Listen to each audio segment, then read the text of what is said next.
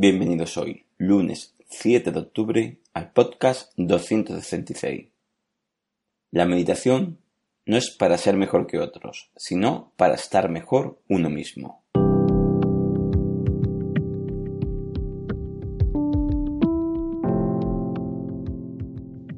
Bienvenidos de nuevo a Meditación Online y Mindfulness, producido por pcardenas.com, el podcast donde hablaremos de técnicas, prácticas, noticias, dudas y todo lo relacionado con la atención consciente plena y cómo aplicarla.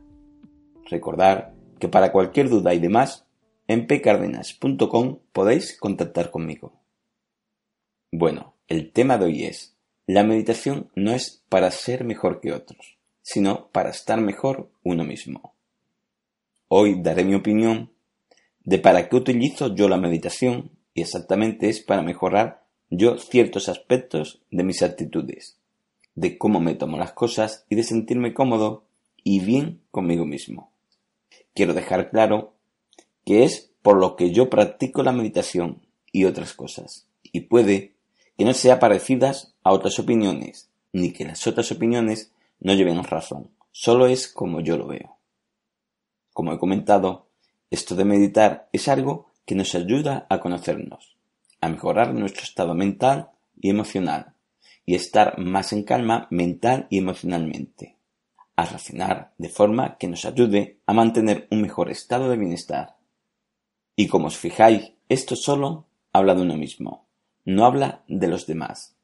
Desde mi punto de vista, el que yo piense eso no quiere decir que yo soy mejor que otras personas por querer estar en este estado de bienestar o porque me comporte de una forma más amable exteriormente. Eso lo hago porque me sienta bien a mí e incluso le puede sentar bien a los demás, pero no por ello soy mejor que otros que se comportan de diferente manera. Incluso los que reaccionan de forma exterior o interior de forma negativa no tienen que ser ni mejor ni peor, simplemente son así, o de momento son así. No son ignorantes o peores porque no practiquen estas técnicas u otras, o sean personas menos buenas, ni siquiera si son personas materialistas o egoístas. Sí podemos pensar que esto no conviene a la sociedad en general para llevarse mejor, pero bajo mi opinión no debemos pensar que son más o menos que otros. Son ellos mismos bajo las circunstancias de ahora, quizás también de siempre, o no pero al menos no hago la meditación y aprender esta técnica para después pensar que me considero mejor, o utilizarlo para compararse con los demás, aunque sea cierto que este aporte que se consigue con estas prácticas se puede conseguir una sociedad mejor. Pienso y sigo comentando que es mi opinión, y esto no es una verdad absoluta, sino mi opinión, porque al final, si te comparas que si uno es mejor que otro, ya sea porque lo llames ignorante, materialista, egocéntrico, tóxico, etcétera, etcétera, al final, si reflexionas un poco, te estás comparando y estás diciendo que los otros son menos que tú y nadie es menos ni más que nadie. Pues al final, si te comparas, parece que una de tus motivaciones, aunque sea un poquito, es estar por encima de otros. Entonces, el mismo hecho de compararse, al final lo que estás alimentando, si lo ves bien, es el egocentrismo. Yo por encima, yo mejor, o yo no soy como otros. Y justamente es una de las cosas que trabajamos en la meditación, el intentar ser menos así.